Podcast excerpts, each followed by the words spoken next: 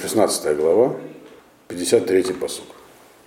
Здесь там, как вы помните, э, шла про, ну как бы это э, уже здесь вот, так сказать, Тенхумим, здесь уже вроде как известие, которое передают Ихескель э, своим слушателям, они не такие плохие. То есть он говорит, что будет конец Галута, все вернутся. Но при этом здесь в этом замешано также и тохаха, то есть по-прежнему это как бы хорошее известие, оно перемешано с э, упреками. И эти упреки, они передаются как бы через сравнение Иуды с, с домом и Израилем. Помните это, да? С домом Израиля. И все началось с того, что был там, э, помните, э, Мальбим привел такую как бы аллегорию. Помните, какая аллегория была у Мальбима? Придется напомнить, потому что здесь важна. И заодно еще много информации, если лучше в конце. Аллегория, помните, там речь шла про, то, о чем говорится в этой главе, ну, в последней части этой главы. Машаль, то есть аллегория, что у царя был судья, который осудил двух людей на изгнание за то, что там один воровал, другой чем-то злоупотреблял, а через какое-то время выяснилось, что судья и сам этим грешит. Значит, потом, ему, ему говорит царь, как что мог осудить этих людей? И выгоняет его тоже из города в знание. А потом хочет его вернуть. Надо, чтобы судья извлек урок. Поэтому он говорит, значит, ты вернешь, ты должен прежде всего провести новый суд над этими двумя людьми.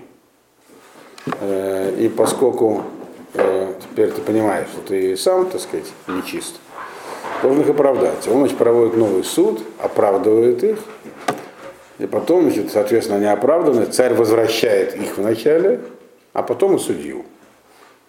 И ставит его опять на свое место. Но те должны все время находиться рядом с ним, как живой упрек.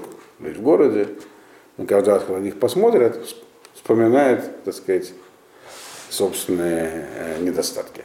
Это была машаль, то есть аллегория, которую Мальбим объяснил, привел, чтобы объяснить, что здесь происходит в этой главе.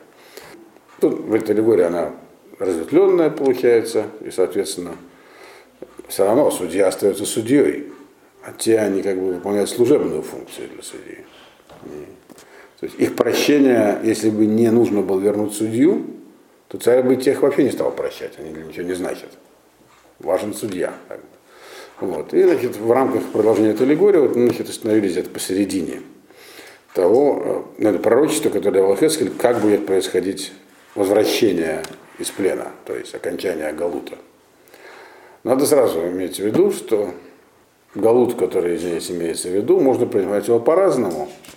Мы знаем, что, например, в Ивармияву это видно, и в Захаре особенно. Некоторые пророки не рассматривали Галут Бавель как ограниченный галут, вот только значит, 70 лет бавили, потом вернулись и закончилось изгнание.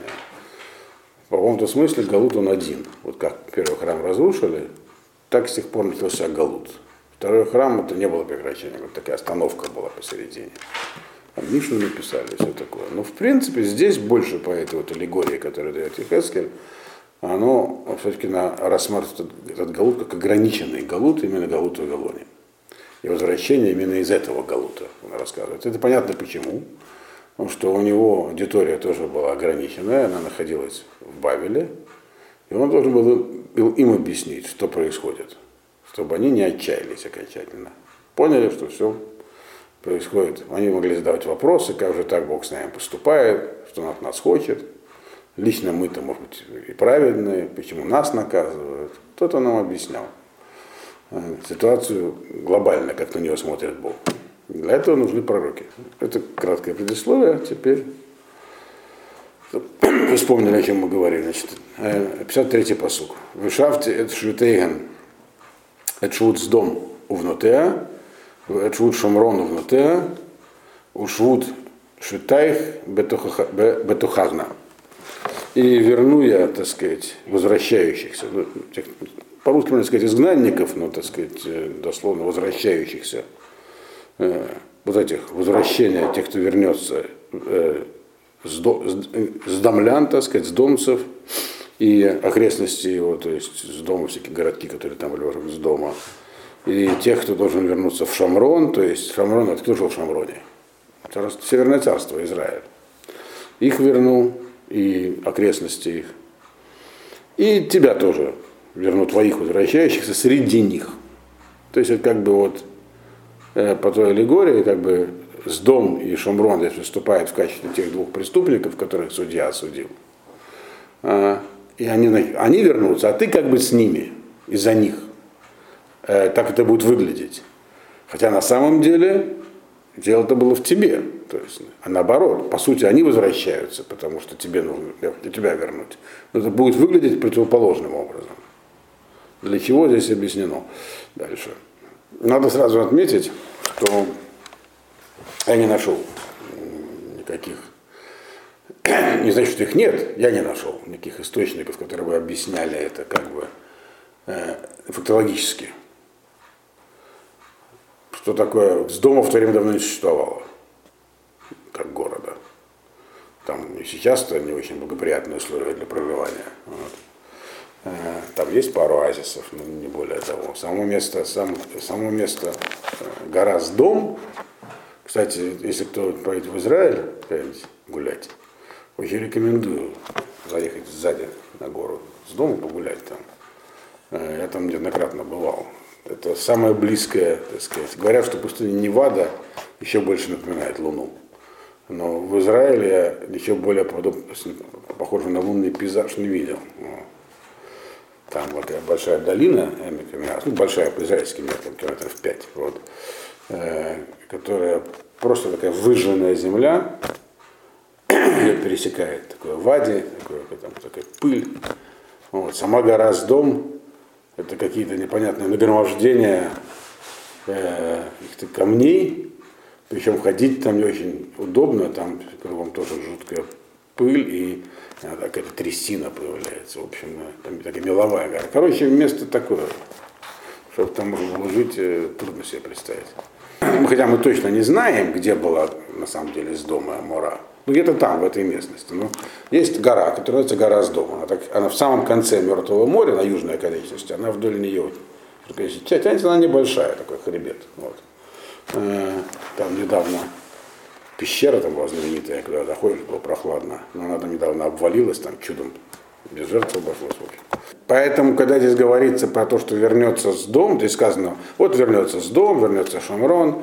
В Шамрон, то есть э, вот, на территории царства Израиля, кто-то вернулся, но опять же не то, чтобы оно стало царством опять. Вот. В основном основная масса изгнанников не вернулась. Где-то они исчезли, 10 колен. Поэтому что здесь может иметься в виду, можно только догадываться. Это аллегория. То есть, э, что мы да знаем, это нам известно. Что, про какое возвращение говорится? При, при Кире Первом. То есть, ну, помните, если кто Даниэля читал или слушал лекции, когда был Шацара сместили, то вначале был год, а, так сказать, главой империи стал Дарий Первый Медийский, а потом год всего прожил, а потом его сменил Кир I Персидский. Его, он был зятем Дария. И он-то, собственно, и дал указание разрешения на возвращение. Но далеко не только евреям, потому что Навуходнецер, он вообще почти всех переселил. А до него Санхириф еще этим занимался, ассирийский царь. Поэтому, в принципе, была такая политика. Власть поменялась, вавилонская власть была очень жесткой, и такое как бы э, смягчение. То есть новая власть проявляла мягкость, пыталась завоевать подданные другими способами, так мы можем только догадываться об этом. И, соответственно, всем было разрешено вернуться, кого изгнали, в том числе и евреям. Я так понимаю, что именно это имеется в виду, что когда будет возвращение, то оно не будет так, что вот именно вам скажут вернитесь, а всем остальным скажут сидите где сидели. И так это впоследствии и случилось.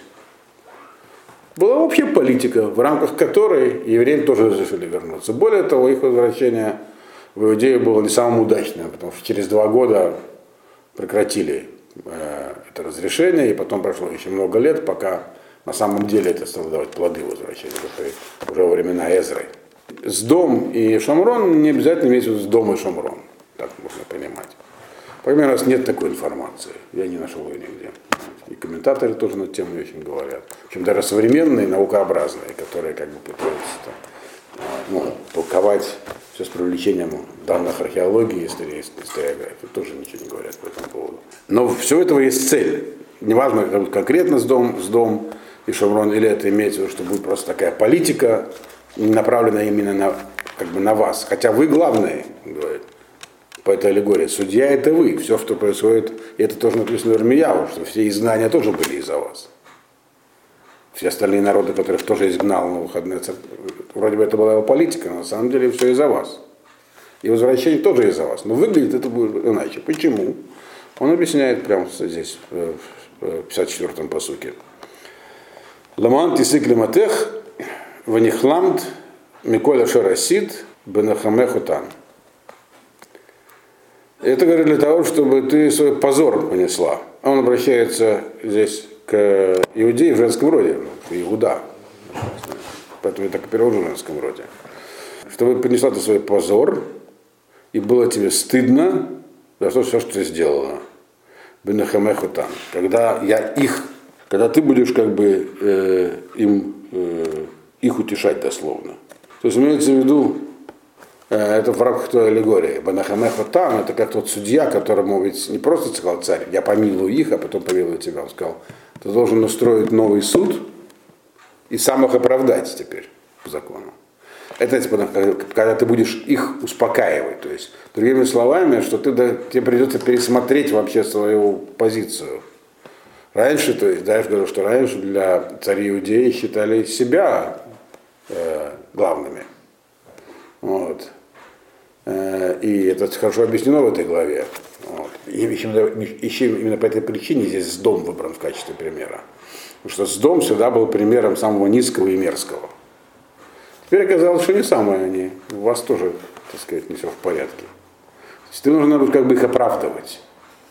Вот будет эта политика, возвращаются все. И тебе придется как-то с этим, не то что даже мириться, а признать, что да, вот видите, они тоже, они тоже хорошо. То есть как бы понизится твой статус в собственных глазах, не в реальности. То есть меньше будет, э, так сказать, чванства в тебе. В этом, собственно, цель этой политики будет. Вот. Вообще очень интересно, как Ехескель вдалбливает буквально в голову окружающим, на самый как, как, ну, как всевозможными способами. Дальше там еще одно пророчество будет совсем уже такое, как бы на пальцах, где он объясняет все, что произойдет. Я повторяю, все это связано с тем, что люди, которые находились ним в Бавеле, они не понимали, где есть божественная справедливость. Почему это происходит? Как такое может произойти? Вот он объяснял дальше. 55-й э, посук.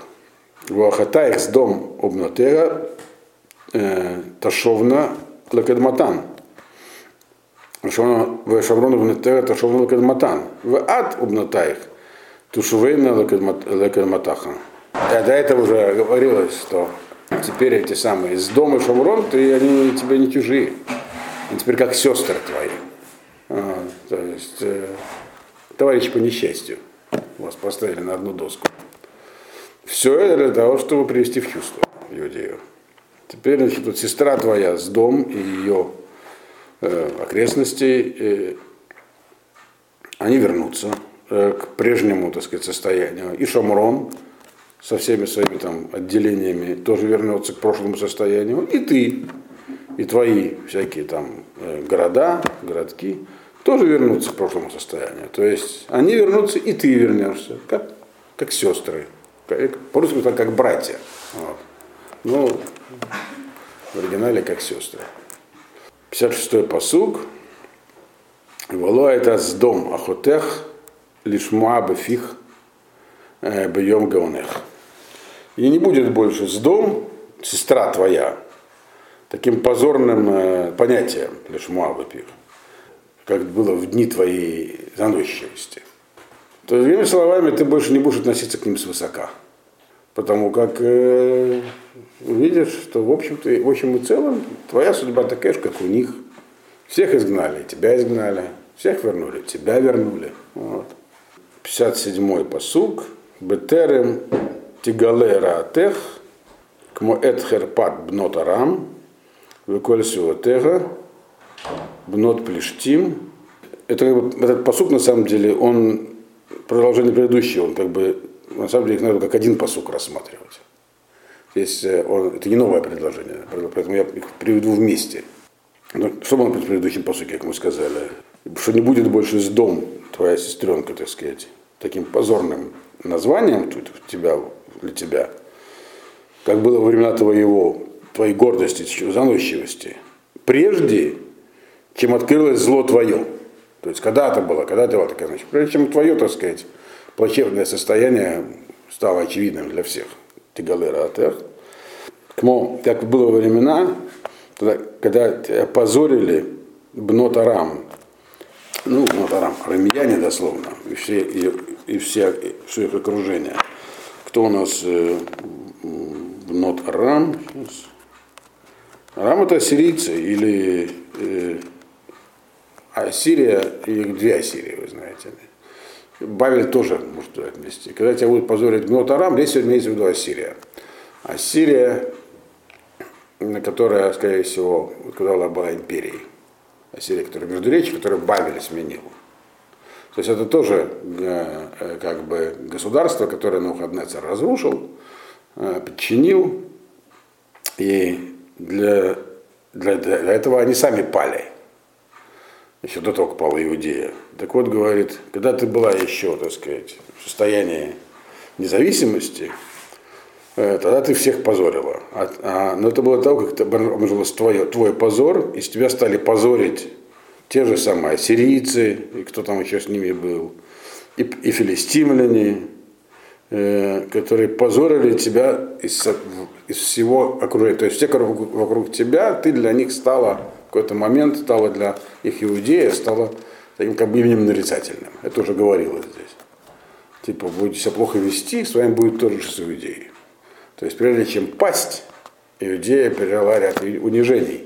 Это тоже читали в Яву вот. То есть, другими словами, здесь их Ишайский объясняет, что все, что произошло, это был направленный, управляемый исторический процесс, не случайный, его направлял Бог, специально для, с воспитательными целями. Очень заносилась, а дальше будет что для этого не было. Ты нарушила союз. И всех как бы считала какими мерзавцами всякими. Вот. Особенно с домом.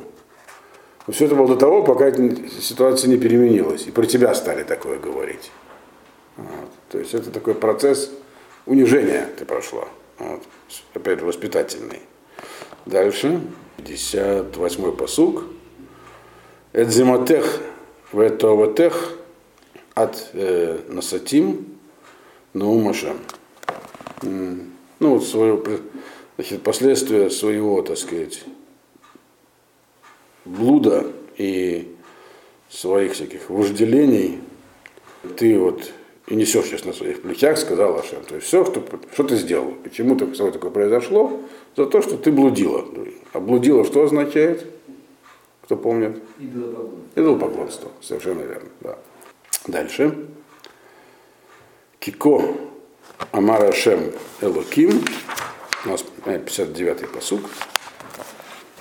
Васити отах кашер асит, ашер базит, Алла леафер брит. Что так сказал Бог, это дальше, если вот пояснение, собственно говоря. А что дальше-то будет?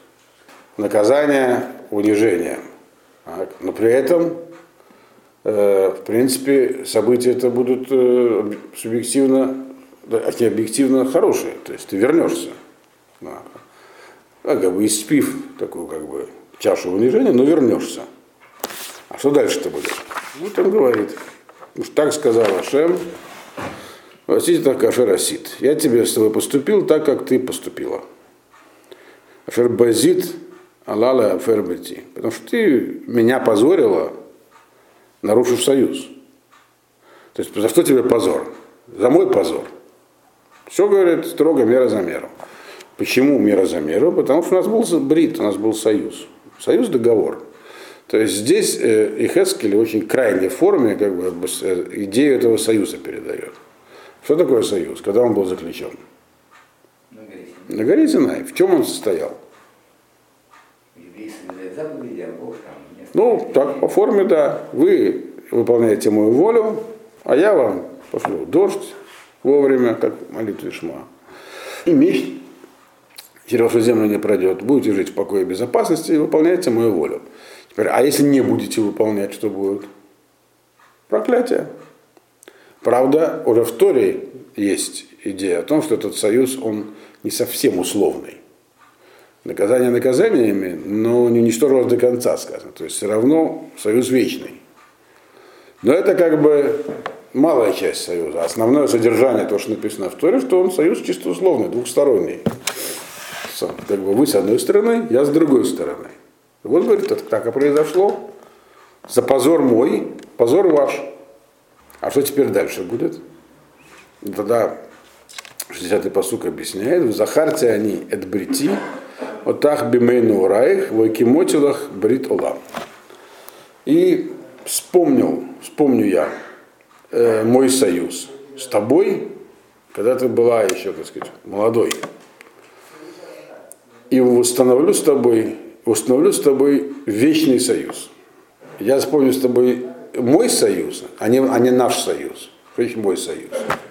Односторонний, который мы заключили, когда ты еще была молодой. Молодой имеется в виду времена про отцов. То есть до того, как ну, про отцы, гора Синай. Это мой союз с тобой, независимо от того, что ты делаешь. И я сделаю его теперь вечным союзом. То есть он до этого был вечный, но условный по, по сути. Теперь он становится безусловным. В новой, так сказать, реальности, которая наступает после возвращения из Бавеля, этот статут перестает быть в полной мере условным. То есть независимо от того, что ты будешь дальше делать, так, наказание больше не будет адекватным твоим проступкам, не обязательно. Может быть, может не быть. То есть э, тем будет другое отношение. Что это теперь односторонний союз. Этот союз теперь будет в большей степени односторонним, чем раньше. В чем это практически выразилось, мы знаем. Э, пропала всякая тяга к идолопоклонству, например, у людей. И, то есть сработала эта вот воспитательная работа проведенная, но и это будет вмешательство свыше. Гемора как говорит, как пропало. ну, Гемора описывает, это Агада в Геморе Санхедрин, по-моему, которая описывает этот процесс, которая описывает, э, как это произошло. Там написано, что когда храм только значит, запустили, собрались мудрецы, помолились, и Ецер, говорят, давайте уничтожим Ецер поклонства. Дальше этот Ецер появился из Кодыш Кадашим, из святых святых, в виде огненного львенка, по-моему. Вот. И его законопатили в консервную банку, так. То есть э, это самое оловянное, запаяли голову. При этом он страшно орал, и какая-то шерсть у него там оторвалась, что-то осталось и так далее. Это Агада, которая объясняет, что произошло. Надо иметь в виду, что Агада не является как бы, ну, изложением реальной истории. Сейчас что сказать, может не было никакого львенка, надо какую-то идею нам передает. Идея здесь простая, что э, было позволено мудрецам раз и навсегда избавить народ от стремления к идолопоклонству. И это стремление к идолопоклонству, оно обратная сторона святости, потому что вышел он из э, самого святого места, из Кодыш Кадашим, этот огненный львенок.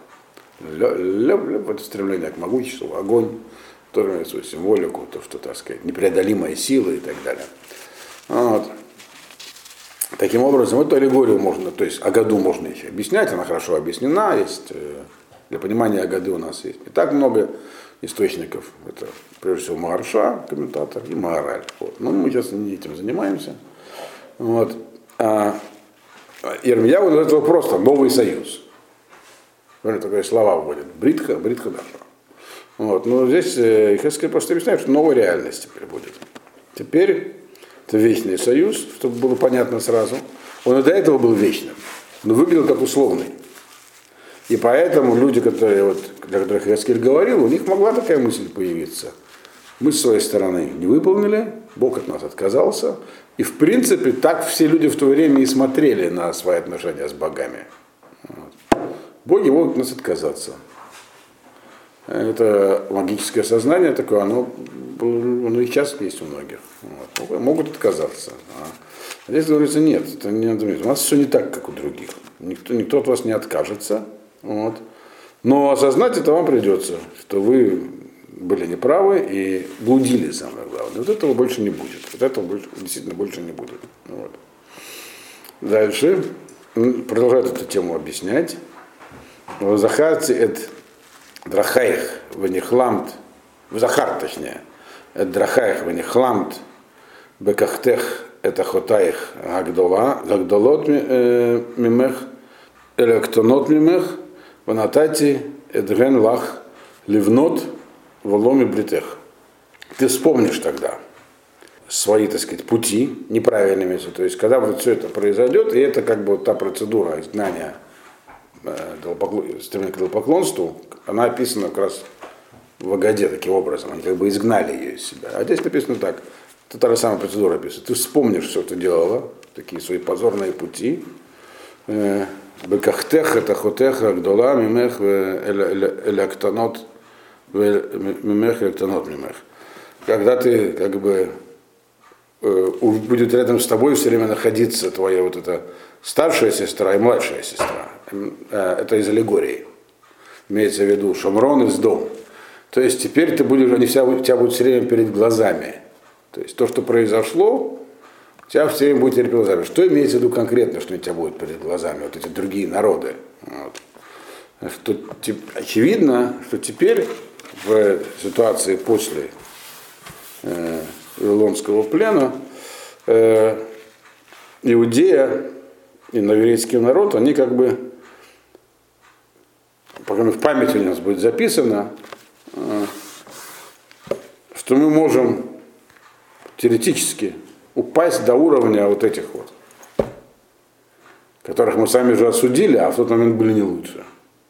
Вот это останется. То есть какие-то другие отношения с окружающим миром установятся. Здесь не конкретизировано какие. В ломе бритех. И, и как бы и все теперь, что будет происходить, будет ломе бритех. Не, не потому, что есть союз с твоей стороны. Союз теперь односторонний с моей стороны. Говорит. Так, от имени Бога. То есть ты это поймешь. Значит, э, и прямо он пишет в следующем посуке, в 62-м. В Экимоте они брити и тах, воедат, киани ашем я установлю мой союз с тобой, и ты будешь знать, что я Бог.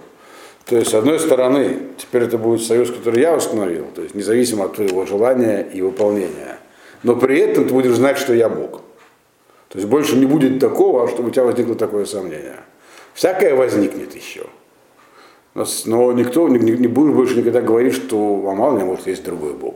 Может, ему тоже что-нибудь воскурить надо. То есть это поклонство пропало. Действительно, второй храм и дальнейшая вся история она была связана с чем угодно еврейской, тоже много всякого было, но не с поклонством больше. Вот. То есть вот это вот э, сознание того, что я Бог, а не кто-то, а не что-то другое, теперь тебе будет тесно установлено, установлено внутри тебя, и это действительно делает союз односторонним. Теперь достаточно, чтобы я тебе помогал. Вот. Это на самом деле слова, которые должны были внушать в людей надежду. Вот.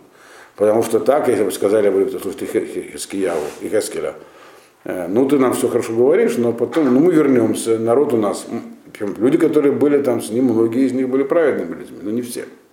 Мы с Даниэля знаем.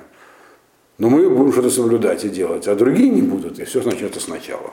Он говорит, нет, как было, не будет. Правила чуть поменялись. Не принципиально, но настолько, чтобы теперь мы выживем в любом случае. То есть не будет такого, что как бы, беспрерывно будет одна и та же история повторяться. Дальше. Это 63-й посуг, это последний в этой главе. Леман тискри э, в боште волоелах от э, питхон пеми пней климатех бекафрилах Э, Леколь Ашер Асид, ну, Моше Малаким. Значит, и вот такая, и будет теперь, то есть я это все сделаю, так вот, поменяю условия, сделаю такими, что теперь будешь всегда понимать, что нет никого, кроме, нет, нет, только я Бог, и больше никто. Э, и будет союз с моей стороны с тобой, независимо от того, что ты хочешь ты этого или нет, и соблюдаешь ты его или нет, для чего? Это чтобы ты всегда помнила, и тебе было стыдно, и не будет у тебя больше возможности это отрицать из-за позора, который на тебя обрушился, когда искупил я тебя э, за все, что ты совершила, сказал Аша. То есть, другими словами, что здесь написано? Каким образом это внедрилось в сознание народа и осталось до сегодняшнего дня? То, что написано в Малахим и в пророках, показывает, э, что вообще-то было сотворено достаточно такого, чтобы другой бы народ давно уже потерял всякую, всякую связь с Богом, был бы отвергнут, как с народами происходило, или вообще под поток подведен. Но тебя-то, говорит, я спас, искупил, не просто спас, искупил, то есть как бы вернул на прежнюю, э, на прежнюю ступень, э, теперь, но теперь, но, но позор остался, то есть ты, не, не, он остался у тебя, то есть в памяти, ты должна помнить, что произошло времена первого храма. И именно с этой точки зрения это галут, который начался, он один галут, он тогда начался. Вот. Эм, что это, это не был настоящий галут, он был связан с позором. Вот это должна всегда помнить. И тебе не будет, если ты помнишь, не будет возможности больше сказать э, что-то против меня. Вот. Таким, все это, все эти посуки, весь конец этой главы, он говорит про одно. У тебя не будет больше никакой ни технической, ни умственной возможности, ни философской, никакой обосновать идолопоклонство в своей среде. То есть, что есть какие-то другие силы, другие боги. Это просто такая возможность пропадет. То есть она уже пропала. Вот. Мы это видим, кстати, сегодня. Вот. Но почему так получилось? Вот он объясняет, что я так, после того, что произошло с тобой в процессе изгнания, все это сделало для тебя больше невозможным мысли о том, что есть какое-то какое другое управление в мире, кроме моего. Вот. И начинается новая жизнь. Вот. В, после этого самого, э, после разрушения храма и окончания Вавилонского Галута. Это новое пророчество, оно начинается прямо с аллегории. 17 глава, первый посук. Выйди Арашем Элай Лемор. И было ко мне слово Бога, говоря. Э, значит, ну, стандартное начало пророчества. Бенадам, Худхида, Умшоль Машаль, Эльбейт Исраиль. Бен Адам, так он называет, Бог называет Хескеля, сын человека, ну просто человек. Значит, загадай загадку и, так сказать, расскажи притчу Дому Израиля. То есть Хескелю прям предписывается здесь говорить притчами. Вот какая притча, сейчас притча будет это изложена. Бог ему говорит, скажи пророчество в виде притчи. И при этом это должно быть в виде загадки. Всегда это загадка. Прямо как с детьми разговаривать. Что за загадка? Амарта, Коамар, Ашем Луким, Анешер Агадоль, Гдоль Кнафаим, Эреха Эвер, Малега Ноца, Ашалова Рикма, Ба Эль Галиванон, Ваиках, Эт Цамеред Эрес. Вот, значит, какая значит, это самая загадка. Так скажи, так сказал Бог. Большой орел. Ну, Нешер это пернатая хищная птица, для простоты всегда переводится как орел, но там, по-моему, это не совсем орел. Ну, в общем, орел. Э, э, большой орел, э, у него длинные крылья. Длинные крылья имеются длинные перья на крыльях. Вот. Эреха Эвер, Э, и у него длинные крылья, в смысле, ну, часть, как бы, э, э, эвер это скелет крыла. Там же в крыле кость такая, правильно? Вот. То есть они, они ставим все большие в ширину, то есть с длинными перьями, но еще и длинные в длину, большой размах крыльев. Малая ноцот. И у них очень много перьев, то есть э, очень пернатый орел. И эти перья, они еще узорчатые. Значит, такой орел. Значит, он пролетел в Ливан. Под Ливаном имеется в виду обычно так, горный массив, э, который находится на севере Израиля на юге Ливана. Это называется Ливанон. Э, И это подробно написано в книге Малахим, то, что было ближе к э, южной части. Там росли мелкие кедры, а в той северной там крупные кедры. Вот. Но еще Леваноном называется храм, тоже аллегорический. Вот. Вот он прилетел в Ливан, не знаю в какой, в тот или в этот, вот. пока, это уже загадка. Вот. И взял, и, со- и взял ветки кедра. То есть в Ливане растут кедры, он этим славится. У них даже, кстати, современного Ливана, у них герб с кедром.